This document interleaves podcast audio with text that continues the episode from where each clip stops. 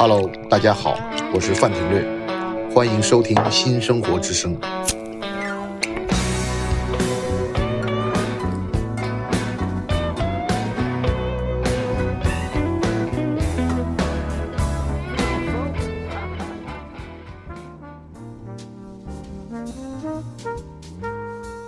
来到新的一期新生活电台。我们今天请来了著名的出版人王睿智先生。王先生最近出了一本关于上海的一个建筑物的一本书，是他三年前在疫情刚开始的时候就来到上海，我们还曾经一块探讨过。然后三年的时间呢，他把这本书出来了。本来今天。要跟他一块儿去这个书中所描写的这个建筑物的，但是因为时间的安排不巧，我们就后来就错开了。然后我们现在在今天是正好是惊蛰，然后我们现在坐在户外听这个王老师给我们聊一聊这本书的这个编辑过程。王老师老师呢，他以前呢做过一本大家都很熟悉的杂志，叫《万象》。这个我相信大家看了很多，就是虽然版本是跟这个不太一样，但是我觉得先请王老师来谈谈这个这本书的故事吧。首先，那个呃，谢谢老范啊，这个有这么一个机会，就是跟大家呢在这个声音上和声音空间里面，就是说是相遇啊。首先澄清一点啊，第一个我不是著名出版人，非著名出版人，非著名的一个编辑啊，出版人。第二个呢，就是刚才他也特别提到，就是说十几年前吧，我曾经参与主编过一本杂志，叫《万象》。那个《万象》呢，其实是呃用这个陈之藩先生对我的这个评价叫接着讲啊，因为之前还有另外一位这个主编啊，我是接着讲，我是编了差不多八年吧。之前还有另外一位编辑主编啊，首先澄清这两个小问题啊。好好好，你来跟跟大家聊聊你那本新书吧，因为我是觉得就是直接谈方塔园的，我我不如你了解的更清楚一些。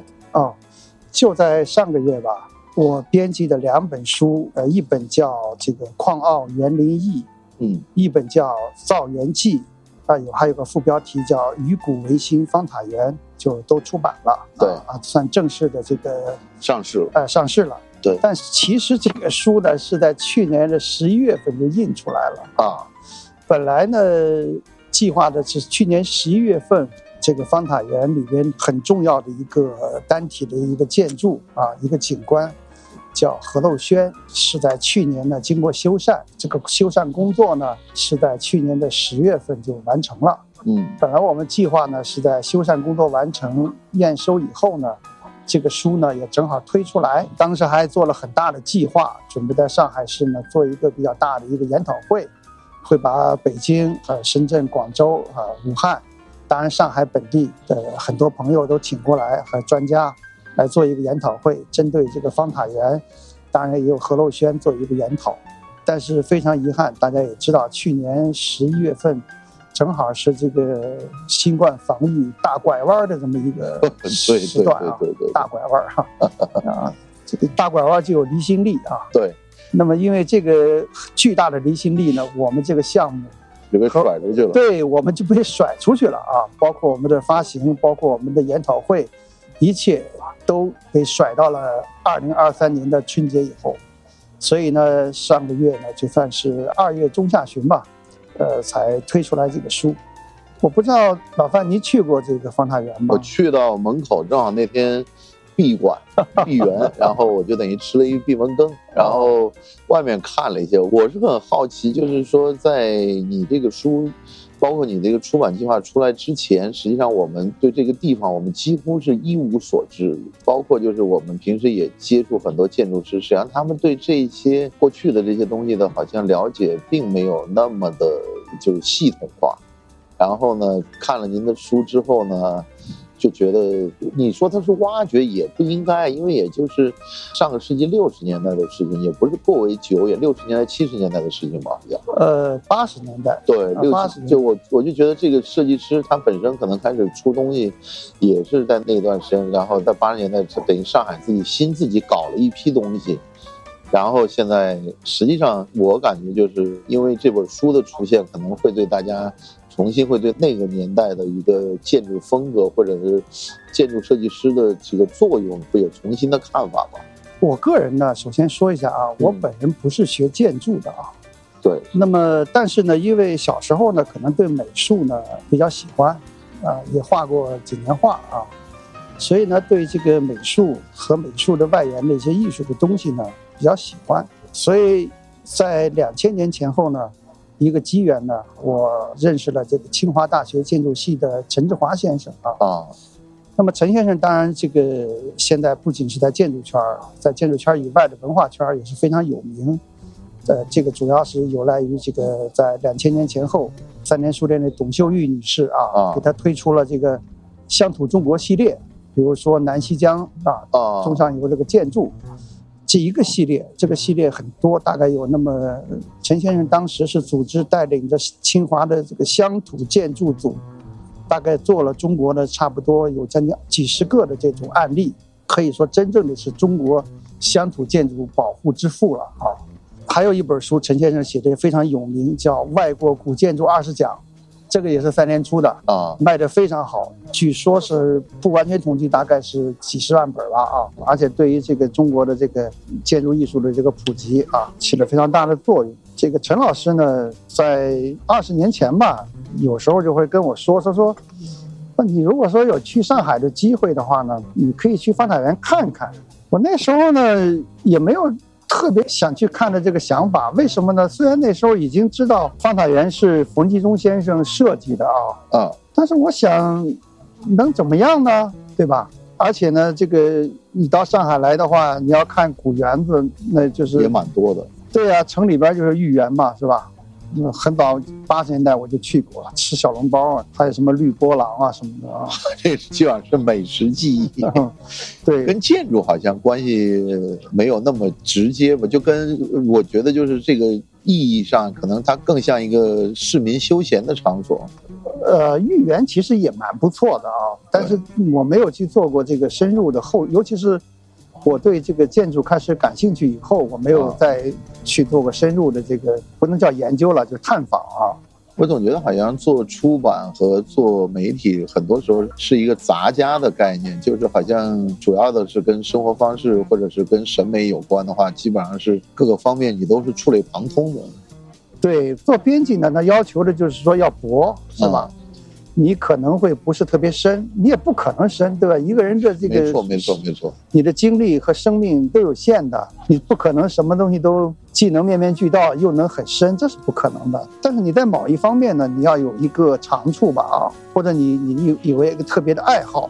你比如说像我的话，虽然说是在这个两千零五年前后开始编万象，嗯，到后来呢，那时候也出一些人文社科方面的书。你那好像跟黄山书社合作的多一些，是吧？最早是辽宁教育出版社，辽教对辽教社啊，对。后来是黄山书社，那时候也跟这个台湾那个时候的这个传记文学杂志啊，就是这个程露西女士那个主编了，就程舍我的女儿嘛。那时候还出过一些系列的这个传记文学的书，在大陆版啊。但是后来慢慢的，我还是觉得更倾向于这个艺术大艺术领域啊，因为我觉得艺术可能是不是狭义的画画、雕塑、美术、雕塑和这个建筑这种东西。我觉得艺术最重要的一点就是说，尤其是在现在当下，我们比如说整天在谈 AI，是吧？嗯。呃，Chat GPT 是吧？嗯，这么火的一些话题的时候，我们就会觉得人，我们人存在的这个呃理由和价值是吧？比如你的思维，人的这种 这些问题的时候，那我就觉得，这个时候艺术就会更有一个意义。这个意义就在于，我觉得艺术最大的意义是它的想象力，激发人们的想。对对对，就是艺术，科学当然也有想象力啊。所以我觉得未来可能就是说是，一边是科学，一边呢可能就是艺术。这个艺术其实还包括一些类宗教的东西啊，所以当年这个蔡元培先生说以艺术代宗教，这个当然这个说法并不是蔡元培先生的发明，而是蔡元培先生到欧洲去考察，尤其是到了这个呃德国、法国是吧，比利时、西欧去考察后，他拿来的这么一个说法。我记得是不是好像？有这样的一个螺旋上升的概念，就好像他最早说的是匠人，他觉得就是好像工匠的这个是还是比较千篇一律的，然后工匠呢上升到了宗教，然后上升到艺术，然后艺术又上升到宗教。我可能原话我我哦记错了这个原点，当然今天因为我们身边都没有书，也不好说，不好查啊。啊？但有一点，我觉得其实你，你还记得你那时候开始读书那个书吗？对，啊，高塔与广场吗？不是那个，就是你尼采之后那个书啊，那本书个那那个书非常好。啊，其实那个书就是回答了蔡元培先生的这个以艺术代宗教是怎么来的，对对对对对对对对，就是当时叔本华、尼采的一些 idea，包括当时在十九世纪末二十世纪初那个整个西方的这个思想的潮流。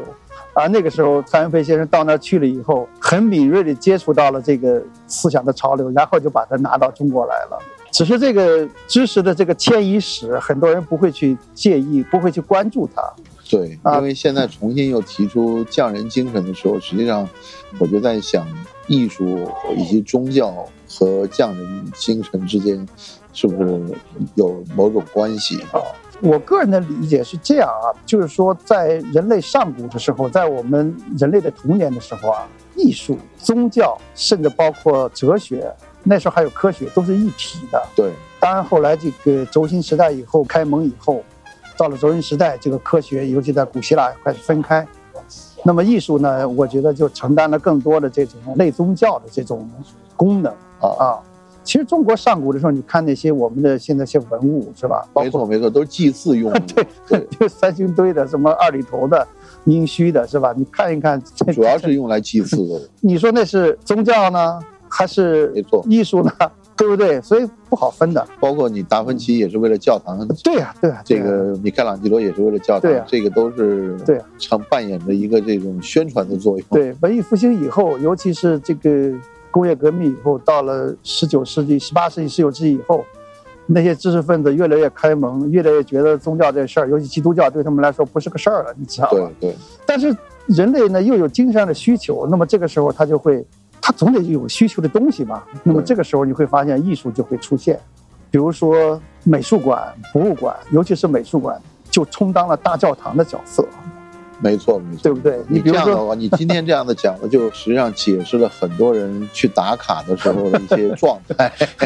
比如说，现在我们身边，我们现在大概往东去，大概只有不到一公里的地方就是上海博物馆，对吧？对此时此刻正有一个特展，就是从那个英国国家画廊，就是 National Gallery 伦敦的那个拿了大概据说是一一二百幅画吧，我也没去看，对，据说是去的人非常多，没错没啊错没错，还有晚场什么的。那我觉得这个是非常高质量的。对，所以我就觉得你不觉得这个就有点像中世纪大教堂一样吗？某个，对吧？它充当了一个教堂的功能对，啊，就是，当然我们现在更多元了，你可以去啊静安寺里去啊，拜一拜，是吧？当然，更多的人可能会去上博去，这这个就是有的是有信仰的，有的是没有信仰的，这个可能大家不太一样呃，这也是一种信仰啊，比如说是一种艺术拜物教啊，啊。对不对？对吧？他认为那些比如大克鼎啊，什么什么，那都有神性啊，对不对？那些青铜器啊，是吧？那些这个画呀，对不对？那都是圣迹啊，是吧？梵高的画都是圣迹啊，没错没错，对吧？对所以这是另一个转换，这是一个圣迹的转换，形式的转换。所以就是我在讲说，后来为什么对艺术感兴趣，我们再回到这个方法法园，对，那么后来这个机缘呢，就是一直没有这个机缘，大概是在五六年前吧，啊，有一个很偶然的机缘是，那时候我就说，哎，是不是可以去看一看啊？啊。那次是从杭州出发，坐了一个绿皮车，啊，那个绿皮车正好在松江站，啊。不是松江南站啊，可以停下来。松江南站已经靠这边，靠嘉兴了还是靠？我不知道，啊因为我坐高铁我也没注意，但是那个松江站当时就已经很破败了。啊大概是二零一六一七年那个样子吧，反正就是也没有多少车停靠，是吧？都是绿皮车嘛，对吧？对，那就下了车，那下了车呢，我就是走着去的，还有点远呢。啊本来其实那个路上我还想吃点什么上海的那个小点心或者是小吃，结果一路看到都是川菜，大部分 还有什么淮南牛肉汤之类的。这个是比较，就我觉得就有点像你在很多我们著名的景点，基本上卖的礼品都是一样的，就是都是义乌生产的，因为它现在这个效率还有这个布点的商业渠道的这个建立，它都是已经非常商业化了。是对，所以我就一直走走到这个方塔园，那么。其实，在去芳草园之前呢，我没有做过什么特别的这个功课。没错啊，没有做过特别功课。当然，大概是知道啊，那有一个塔，那个塔的照片我也看到过啊。为什么没有做功课呢？我是觉得就是，呃，老范，像你我都是已经过了五章的人嘛，对吧？对。那像我们都有一定的生活的阅历，也有一定的这个对艺术方面的一些背景的知识，我们也了解。很重要的一点就是，我相信你会很相信你自己的审美吧，对不对？对，起码是属于你自己的审美的眼光，对吧？那么，我觉得在这里呢，我就想跟这个我们的听众朋友呢，分享一个我个人的一个小的心得，就是说，在三十五岁以上，如果能听我们老范主持的这个 播客的这个这个听众里边啊，我相信，那么在你三十五岁或者四十岁以后，当你去看一个艺术品。这个艺术品小到可以是一幅画，一个文物啊，大到一个比如说一个建筑，甚至一个很大的一个规划的一个古城或者一个新城啊。之前呢，我建议你不要做太多的这个功课，尤其是不要听一些大 V 和名家的这种介绍啊，因为我觉得要特别重要的就是说要把这个初心。属于你自己的这个初心留给你自己，就不忘初心的意思。对对对对，因为初心很难得啊，对，很稀罕，是吧？因为稀罕了，就像您说的，才能不忘初心嘛，对不对？就你有一种就是被真正打动的这种缘分的这种喜悦吧，对，应该这样讲。要给自己留一点可能一见钟情的这种啊，没错没错没错没错，对吧？这种比如说别人已经跟你说，哎，就像这个介绍对象似的，先给你个照片看看。啊，当然那个照片肯定是要不要能 P 过的，是吧？P 过的不算，啊，P 过的就忘了，是吧？是吧？所以说最好是不要看照片，是吧？就是大概就是说开盲盒，对对，有有这么点意思。所以我在这个我编的那本那个《矿奥园林艺》里边的后记里，我写到就是说，有一点现象学的意思吧，就是说啊，我想去跟他直面相碰啊，直面相遇。那么说实在的，我是觉得那次的。第一次的游园的经历，到今天我可以说是我可以完完整整的可以给你把每一个细节都可以给你复述出来，这印象太深刻了。我倒是觉得你的这个初见让你做这本书变得更加有信心了，是吧？对，我在那个编后记里特别说到这一点，就是说因为我没有看这个前面的介绍，我自己走了一遍下来啊，然后我就回北京了，然后我再去翻了翻。冯先生自己写的书，包括其他的建筑评论家或者建筑师写的书啊，就对这个发展园的认识，我发现我对冯先生当时设计的时候几个比较重要的点都 get 到了啊。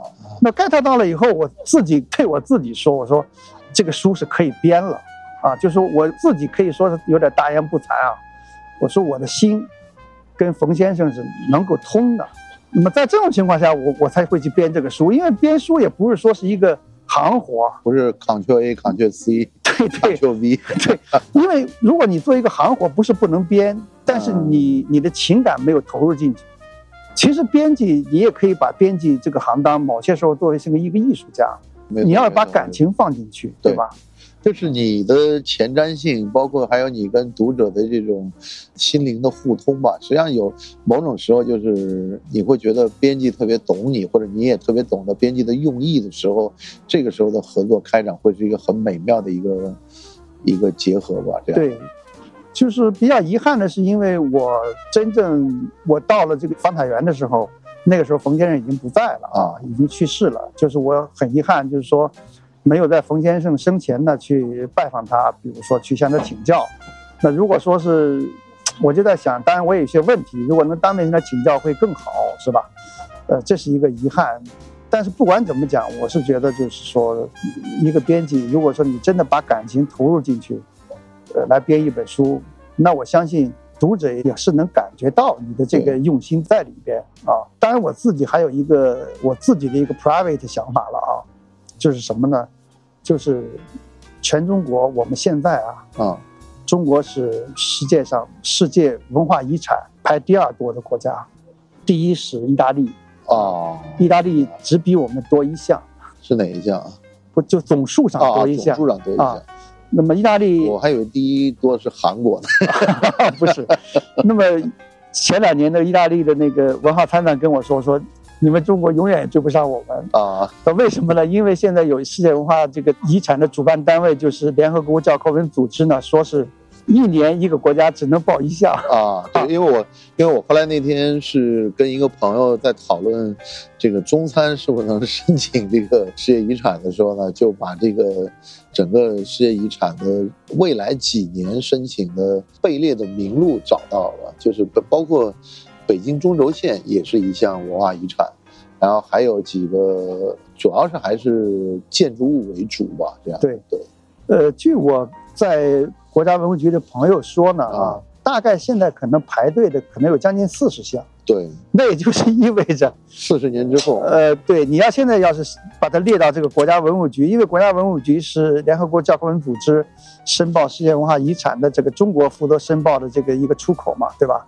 现在就已经排到了大概是三四十个以外以外了啊。那么是我们全中国的这个中国大陆啊，各个省市自治区几乎都有世界文化遗产，但是呢，只有一个省级单位是没有世界文化遗产的，它是 zero 是零。就是上海。对，我是在很多年前，有一个作家提出要把外滩的万国建筑申请为世界文化遗产，然后就被全国各地的这个网民所嘲笑。然后他意思说，好像这个在这儿能看到，其他地方也能看到类似的。反正这个争议好像，这个比战应该已经有二十年了吧。然后后来上海不就一直在推乌达克的建筑吗？对，但乌达克呢，后来我发现了一个很有趣的现象，就是他在四几年离开大陆之后，回到美国，然后他就再也没有一项建筑盖出来了。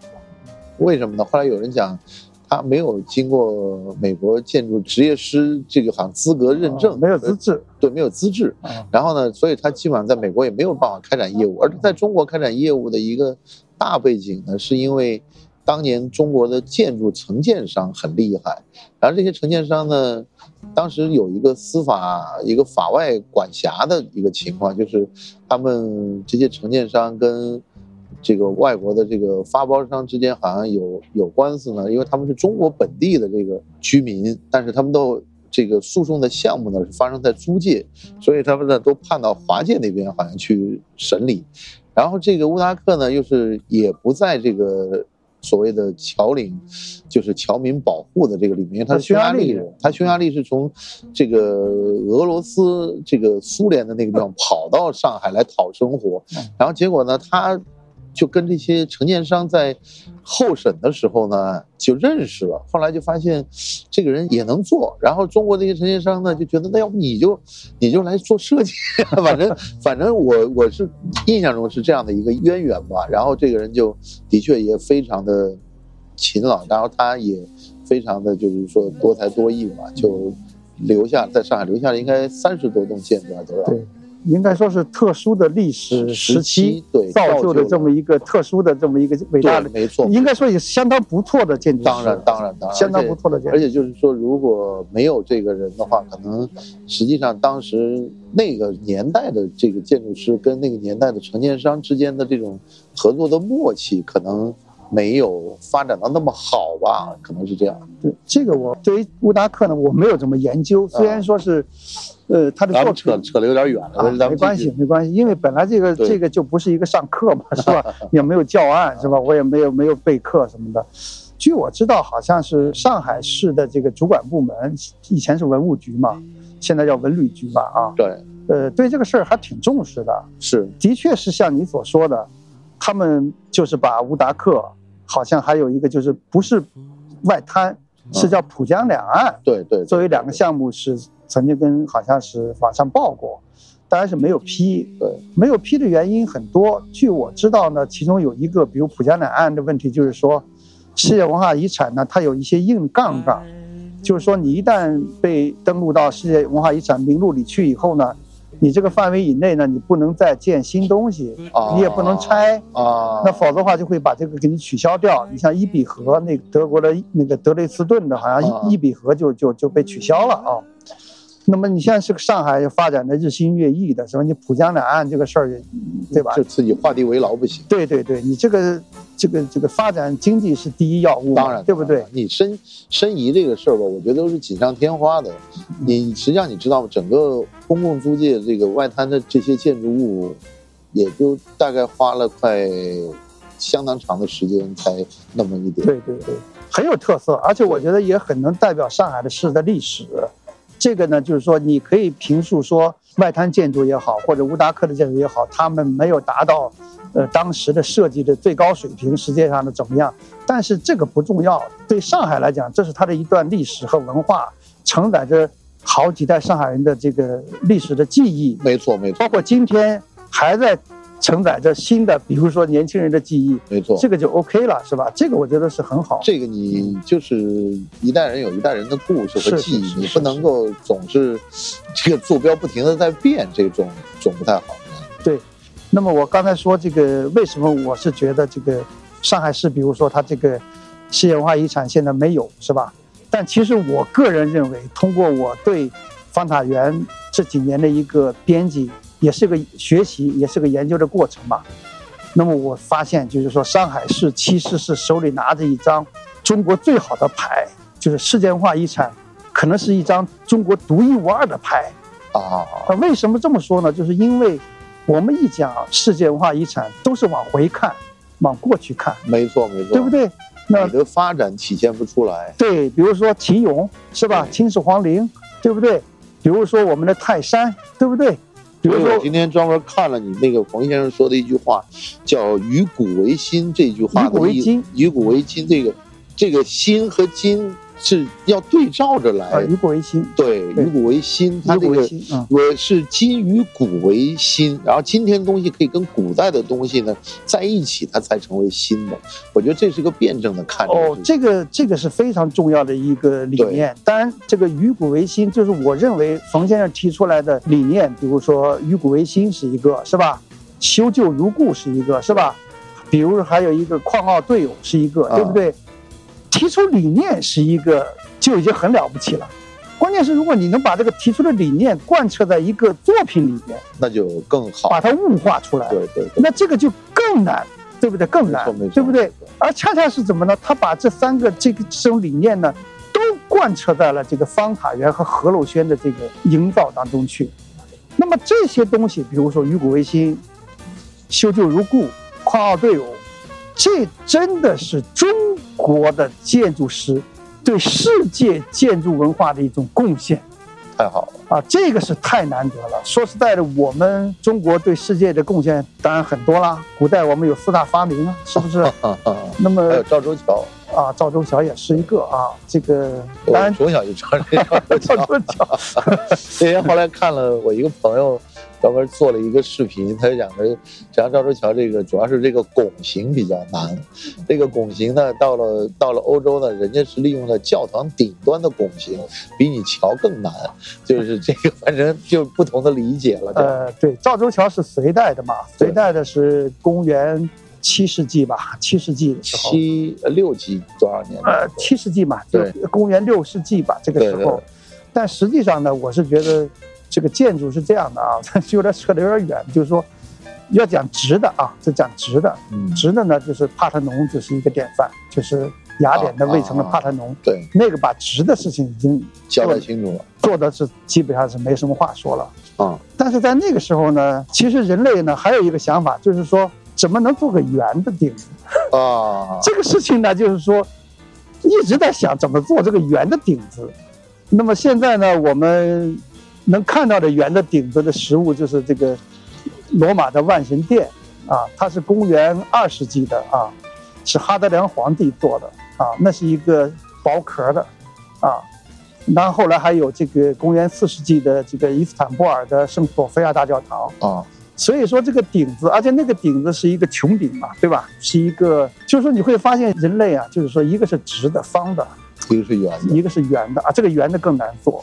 当然，意大利那时候为什么能做呢？是它靠了一个就是天然的水泥、火山灰啊，把这个问题给解决了啊。所以赵州桥呢，我们就不要谈这个事情了。但是另一个话题啊，好，就是 我们又扯远了。对，我们再往回收一收。再往回收一收，我就讲我说，冯先生的这个方塔园。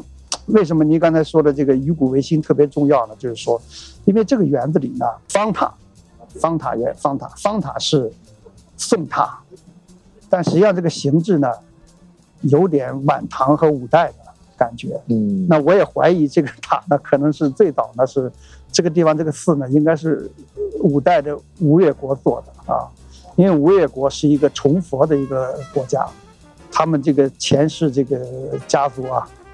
基本上是要把这个吴越国做成一个佛国，所以包括今天你看杭州，几乎所有的塔跟佛教有关的遗址，最早都是吴越国做的，比如说钱流也好，呃呃这个钱处也好，对吧？我觉得可能应该是吴越国的，但是现在现存的这个塔的情况呢，可能塔身不是言非言了啊，可能是宋代北宋的。当然，我看到一个今天上午。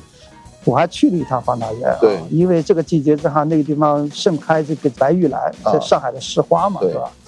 看了一下是他们有个说明说，好像是这个塔呢，在元代时候还啊寺已经毁了，但是塔呢塔身还留着，当然可能是塔身因为是砖的嘛，对吧？这个塔的芯儿是砖砖的，檐儿是木头的嘛，所以呢，那我们回到刚才说，就是方塔园里面有一个宋塔，这个现在是国宝。对对啊，有一千年出头了吧啊。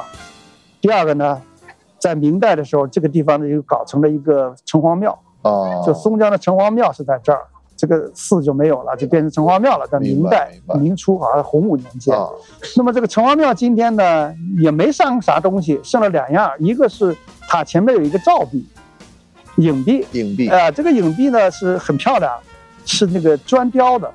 啊，里边有一个兽，这个兽呢，据说是可以防这个这个抵御贪欲的兽啊。哦，所以，我有一次大概是三四年前，在这个方塔园里边还看到。松江区这个党政廉政的一个展览啊，就以这个兽啊，这个这个兽是啊，抵御啊，警示你不要不要贪污，不要贪污腐败，是吧？啊，对，真是活学活用，活学活用，活学活用。这个让文物说话，让文物活起来啊啊！这个让贪污犯说话，让文物活起来的范例，这是一个，这是很重要的。这个这有一个照壁啊，然后呢，还有一个好像是城隍庙有还有个井，还有一口井。这几个就是传，完全是从古代一直保留的。呃，这两这两样东西就是塔、照壁还有井这三样东西呢，是原原来就在那个位置的啊。但是呢，它还有一个很很大的一个地方，就是在塔院的北边有个天妃宫。这个天妃宫呢，其实是从上海市里，大概是中山呃山山东中路那个地方挪过来，挪过去的。哎呦，这工程大了。对这个工程呢是，但是因为木构建筑可以拆的标了号，就可以往那搬过去，只要木头别朽了。啊。这个日本人经常干，呃，对对对，日本人经常把这个搬来搬去，搬来搬去，而且就是重重新盖了拆拆了盖这样。对对对对，所以这个呢，大概好像是就是方塔园建方塔园的时候搬过去的，也是在八十年代，就是七十年代末八十年代初，就是这个方塔园是一九七九年开始准备要开始做，做完了这方塔园第一期呢是一九。八二年，所以那个时候为什么会有这样的一个想法，会在松江把这一块东西给就是建立起来呢？这个就是我觉得很多事情呢，都要必须要考虑它的时代背景。对，我们知道一九七八年是中国改革开放元年嘛，没错没错，对吧？没错。那么改革开放就是说一切都变了嘛，对不对？包括最重要的是，我们的精神状态都变了，观念啊，观念，大家都朝气蓬勃嘛，对不对？对，都想干事儿。对，尤其是从四九年到这个七八年，差不多三十年嘛，是吧？对，前三十年嘛。对，那前三十年说实在的，欠账比较多嘛，对不对？对，呃，方方面面都欠账，对吧？那么其中在这个园林这方面欠账也很多，就所以想搞出一个新的作品出来。呃，不是作品，那主要是广大人民群众需要嘛，啊有这个需求，也不光是上海需求，全国各地都需求。那北京，你比如说像呃龙潭湖公园啊，什么什么什么陶然亭公园啊，也都那时候在扩建啊、整修，啊，各个地方都在做。那上海那个时候呢，市里边这个园林局呢就想做几个园子啊，啊一个是老园子，呃，怎么更新？比如说古怡园的时候也是一个计划了。啊，就是说呃把它扩大一点啊，呃，整修一下啊，更适合于当时老百姓的休闲啊，因为这个改革开放了嘛，是吧？人们有这种，我们要满足人民群众日日益增长的这种啊精神生活的需求。精神生活的需求，是吧？物质生活需求可以在其他方面，是吧？对对精神方面我们要需求一下，是吧？那么那个时候呢，大概有上海大概有三个园子，好像是要做。其实那个时候那个方塔园呢，根本没有这个方塔园的概念，那个时候就是剩了那么一个一个塔，还有个影壁啊，照壁。那当时这个基地这个情况，就建设基地情况是非常不理想的。简陋，不光是简陋，就是说你这个事情啊，就是说你如果一张白纸也好办，是不是我就建嘛，对不对？我不管是怎么样，我一张白纸上面画什么都好画，或者说呢，你原来就是一个古怡园是一个有的园子，那么你就是一个在古怡园为中心做一些修修补补，是吧？啊，扩建。这最麻烦的是什么呢？它那里边呢还有老东西，嗯，这老东西还很重要，是不是？那方塔还是那个时候我不知道是不是国宝，那起码是上海市市宝吧。还有个影壁，是吧？而且基地的情况也不平，对。还有居民那时候。哦，那时候还有居民对啊，还有居民啊。那比如说那个时候你看到的今天的这个方塔园南边有一个大的一个湖，比较大的湖，那个时候也没有啊，就是个河岔呀，有挖出来的，那都是挖出来的呀，对不对？所以呢，冯先生其实拿到的这个活吧，应该是最 最不理想的一个活啊。你就等于当时条件并不是像今天想的那么啊，完全不一样。啊就是说今天你看到了方塔园，因为我那本书里边有当时方塔园的一几张老照片，就是方塔园之前没有营建之前的老照片，也有他之前的一些图。但你如果看到那个，你就知道那冯先生为什么很了不起呢啊。但是冯先生这个人挺轴的，他晚年回忆起这个事儿，他还特别说，他说他说这个基地不理想，他说我还觉得挺好，你知道吗？哦我就要做出点什么什么什么什么来，对吧？就是说，真的有本事的这种建筑大师啊，没错没错，不是说你这个基地好，你做出来这个当然也不错，但是真正好是什么？就是给你设置了很多的边界条件，你我在还玩出来是一个漂亮活，漂亮活，而且不是一般的漂亮活。对，所以冯先生当时呢，就就拿到这么一个东西，拿到这么一个东西呢，是这么一个这么一个单子吧，就做了一个方塔园。当然，这第一期到一九八二年就做完了，但后来呢，第二期呢，主要就是完成了那个东南角的这个河路轩，河路轩大概是八七八八年啊。那么这个整个到了八十年代，这个时候呢，这个整个方塔园就算是做完了。呃这是一个，我个人认为呢，冯先生自己说，这个方塔园呢能建成啊，早了不行，早了不可能啊，没改革开放，你说实在的这种事儿是吧没？错没错，没有那个气氛是吧？晚了也不行。为什么到九十年代以后，上海市你想想，房地产开房地产那时候内环就要修了，是吧？是这个这个这个啊都开发浦东了，是吧？然后就进入这个经济的高速增长，对不对？对，它等于在经济高速增长之前对一个喘息的时候，对，所以恰恰说，我个人是说呢，我在编后记里写，我说感谢历史啊，有这么一个窗口期，就大概你现在回望历史的时候，你感觉当时做的每一件事情都是正好在这个时间点上踩着了。对踩上了，就是说感谢历史给了冯继忠这么冯继忠先生这么一个机会，才留下了一个方塔园这么样一个经典之作，这真是一个时代的产物。如果你早了做不了，你晚了也做不了，这个还不是钱的事儿，你有钱也做不了你有钱可能还做得更更坏。对对对对，我我反而觉得有的时候建筑实际上它是跟那个时代的一个背景，还有当时地方政府啊，还是当时的社会舆论呢，都有很多很多的这种联系。你说的非常对啊，就是这个这个我非常喜欢的，当然建筑圈的都知道的现代主义大师吧，啊。勒柯布西耶说过一句话：啊，建筑是时代的镜子啊。一个时代一个时代的对呀。出来的作品你当时不觉得，对。你回头看就是这样啊。没错没错。哪怕你复古啊，哪怕你仿古啊，那你仿古也是时代的一个风格呀，是，对不对？最近看那个就是就以前的台湾的设计大师，在中国搞的各种各样的李祖原呃这个什么龙形啊什啊，么，李祖原，对对对对，现在又给重新给盖给拆掉了，就这样。对一些，我觉得拆掉也有点小遗憾吧啊，哎，也好了，反正我反正我是觉得，就是因为建筑是一个公共话题了，它不是一个私私家园林，就是你，它是需要各个方面，就是斟酌大家的观感呐、或者考虑到大家的感受啊，我觉得这个是一个蛮重要的一些平衡条件吧。嗯，所以今天我，比如今天我我上午去看放大园去游园，在里面待了三个小时吧。那我觉得我就感觉更觉得很不容易，就是说从八十年代末到今天，基本上这个园子还没有太大的变化，啊，基本上是保持了这个冯继忠先生我相信这个我们这个节目的这些听众，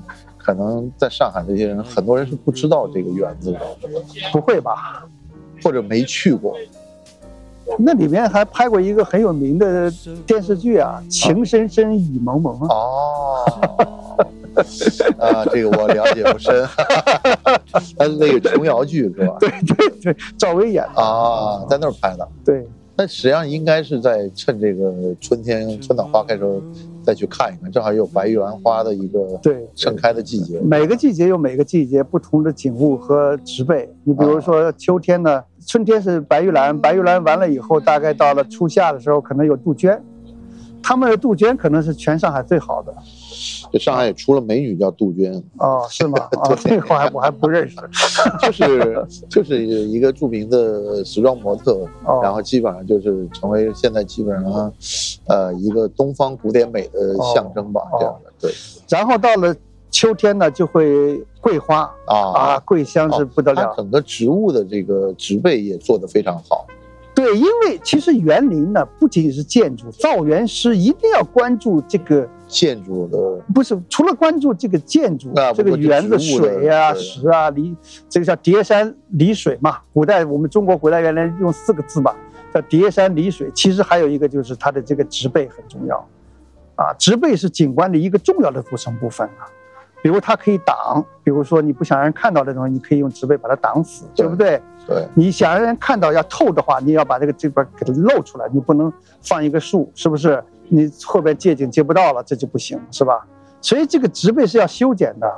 那我想你日本去过很多次，对吧？日本人当然有点做的有点过了，他那个不停的每年都在剪啊、修啊，什么什么什么搞来搞去，有点太过于矮板了，就是说感觉。但是整个在上海有这样一个一个好去处，然后这又回到刚刚我们那个说的话题，就是我们到了一定的生活阅历和年龄阅历之后，你去那个之前不要看书，但是我倒建议大家去之前先看看书，对，尤其是看看我编的书，是吧？对对，对因为不真的真的 这个不是不是做广告，我 我请您来做这期节目也是希望就是说，把一个就是基本上快被遗忘的建筑物重新让大家再认识，嗯而且就从新的角度，就是即便是从建筑的角度，包括您刚刚说那个它的北门的设计，包括还有它的这个竹屋的设计，我都觉得这个呢是在今天这么朝气蓬勃发展的。房地产竞赛也好，或者是全世界的设计师都在拿中国的市场在做他们的实验也好，在这个时候，你看看七八十年代的那一批中国自己培养出来的建筑师，他们是怎么样去做一个园林设计的？我觉得这个意义在这儿。对，但当然我我我有点不同意你刚才这句里边有一句话啊，就是第一个呢，起码松江人民没有忘记这个当然，当然，对不对？这这是这第一个，第二个呢，就是学建筑的学生啊，都知道。几乎都知道对。然后呢，就是说他们会每年都会有建筑系的学生、学建筑的、学艺术的人专门去学。去方塔园。那么一条是这么说，是一条的这个文案里说是叫去朝圣啊，啊，因为现在那个何陋轩和方塔园已经是中国现代建筑的一个神异之品，啊，是吧？那个建筑评论家王明贤先生曾经讲说，这可以说是过去中国一百年最好的建筑，到今天为止。那么同样的话呢，这个普利斯克奖得主、中国美院的王树先生啊，他也讲过，他认为说中国没有第二个能超过这个方塔园和何陋轩的啊。那么像这些像王树先生他们，这也可以应该说大 V 了嘛，对吧？对。那对这个何陋轩和方塔园有这么高的评价，那我觉得如果没有去过的朋友，还是可以去看一看，这是一个。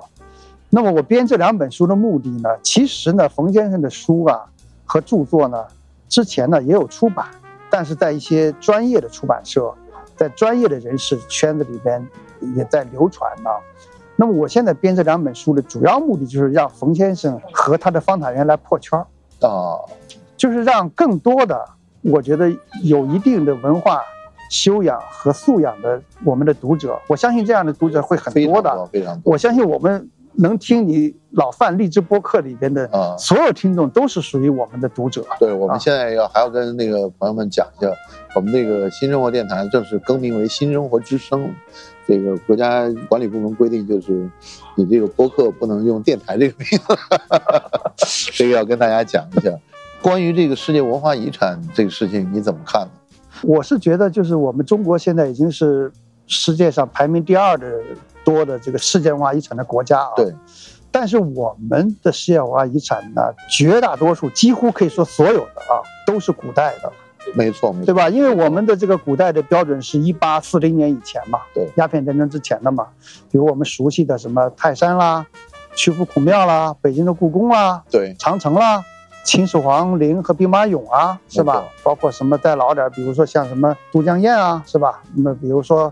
后来，那么西湖也是嘛，对吧？啊，西湖，包括明孝陵啊，丝竹园林，就是说，可能前几年有一个这个开平的碉楼吧。啊，碉楼算是近代的吧？对对，但是也不算近代，就是可能也跨着古代和近代啊。对，有点说不清啊。客家人，客呃不是客家人，就是那些开平那碉楼，好像我印象就是他们渡海到海外去闯世界啊，然后挣了钱回来以后再应该也是清朝以后。呃，对，清朝起码就，但是不是在我相信是在鸦片战争前之后都有吧，是吧？对，所以这个能算个近代的。那么除了这个以外呢，我们所有的遗产。就都是古代的，基本上这个算你觉得有可能成为现代的一个？那我就觉得上海市是手里，刚才我说上海市手里拿了一张中国啊独一无二的好牌，就是说什么呢？你看方塔园里面有宋塔是国宝，有明代的照壁是明代的，是吧？这砖的这个照壁。然后呢，还又有后来一个从上海市内迁过去的清代的早稻会之后的啊，对，天妃宫，也就是妈祖庙，对吧？对，有了这些东西以后，这是古代的东西啊。所以你刚才说冯先生说以古为新，那么这是古吧，对不对？那么以古为新怎么为新呢？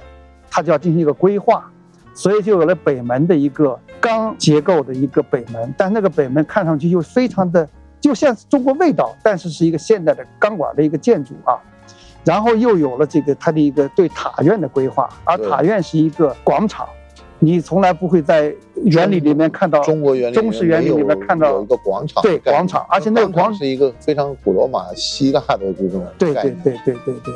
那么然后呢，他又把这个南边的一个湖岔拓展成一个人工湖，在南边呢又有一个大的草坪啊，这个草坪也是。中国园林里没有的，对不对？对。而我看到很多人特别喜欢在草坪上，比如说带着孩子野餐呐、跑啊、放风筝啊，这个意象是太有意思了。你能看到说一个宋代的塔、一千年的塔前面是一个大的草坪吗？是吧？当然，冯先生那时候这个脑洞更大，他说可以养点鹿啊。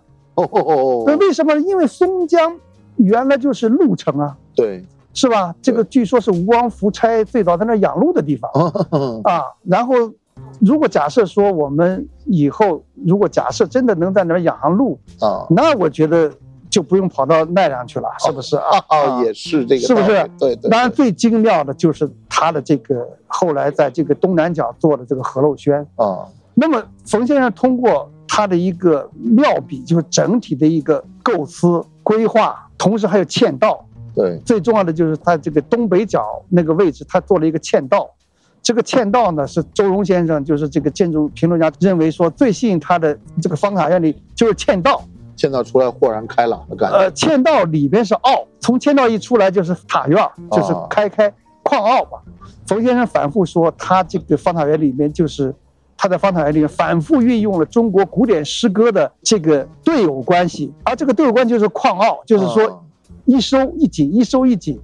但是这个谁都懂，这个道理谁都懂。做但是问题你你怎么收，你怎么紧，对不对？这个就每个人用每个人的不同的这个手法水平，对不对？那么冯先生就是说，在这么样一个空间里边，把宋塔、明代的照壁、清代的天妃宫有机的组合在一个园林里边，而这个园林是一个面向未来的园林，这是一个面向未来的原理，是一个当代的原理。太牛了，这就是中国，我觉得为什么我说上海，你拿了一张特别好的牌，你为什么不打出去呢？哈 哈这个我们可以大家讨论一下，在节目下面可以留言给王老师分享一下。对我是希望这两本书，包括我今天的这个，就跟这个老范做的这个播客呢，嗯能够被上海市的这个文旅局是吧，嗯，文物局听到，他们是不是可以考虑一下这个事情？因为这个如果拿这个方塔园去申请世界文化遗产，那真是代表着我们中国不仅有过去，我们还有现在，我们更有未来。对对对对，而且这也符合上海市作为一个国际化的现代大都市的中国的大都市的一个地位和身份和格局，对对对，是吧？成大气候，上海要成大气候，起码我觉得得有张应该打这张方塔园和何陋轩，打冯继忠先生与古为新这张牌。漂亮。我们今天谈了这个方塔园的，然后实际上我看了，我之前也去过一次嘛，然后去那儿正好碰到人闭园，我也就吃个闭园羹嘛。然后实际上呢，就是地铁都有到，然后坐公车也可以去，反正这个方便还是很方便的。对呃，对，这个给大家介绍一下攻略啊。对，最方便的方法是这样：你坐地铁到上海的体育馆那边下来，啊，然后坐这个沪松专线对啊对对对。啊，对六块钱啊，就可以直抵这个方塔园北门。直抵北门。对，这个直抵北门。这个全程时间呢，只要不是上下班时间，啊。大概是在一小时五十分钟啊，左右啊，那很方便，对很方便对。对。对，是这样的。好好，我们今天聊这么多，节目在节目快结束的时候就要问这个王老师这个问题，就是你的人生意义是什么？每一个嘉宾基本上都会聊一些他们在做这个行业或者他们的生活过往的经历，对他的人生意义的一些影响吧。因为你老范的这个播客，我也是听众之一啊。对对对尤其是去年、前年，我还听的比较多啊。对，嗯，你每次都问别人这个话啊，到最后我看有的这个嘉宾好像也是有的回答的很干脆，有的回答的反正是支支吾吾的啊。是因为这个是后来上一期的嘉宾那个齐兰先生就说这是一个上帝之问嘛，因为这个问题可能我们一辈子自己也都在思考，我的人生意义到底是什么？这个其实要说简单也蛮简单，就是我们是被抛入到这个世界上来的，对，你并不知道你要来这个世界上。没人跟你讲，对呀、对，所以现象学是这么说的呀，这个说的很好，就是说你是被抛到这个世界上来的，对吧？你被抛到这个世界上来以后，那你并不是说你想来这儿，也并不是说你想不来这儿，对不对？你被抛到这儿来，那抛到这儿来怎么办呢？那就只能，它是一个被动的，一开始是被动的，但是怎么能从一个被动的转化为一个主动的，才有一个心理上的调节？我觉得更多的是一种体验吧。一种体验人生的感觉，对，体验就是一个体验。非常好，非常好。我觉得这个大家听完这期节目以后，可以去再看看这两本书，然后再去这个方塔园再去亲身感受一下。这个倒非常符合中国传统文化的这个行万里路，读万卷书的这个这个体验，呃，对，就是破万卷书啊，破万卷书。啊对对对对，这个这个行万里路，没错啊没错没错。交八方友啊，对，成大气候。好好好好，我们今天就聊到这儿，好吧？嗯嗯，好，再见，好，谢谢大家，嗯再见。Hello，大家好，我是范廷略，欢迎收听新生活之声。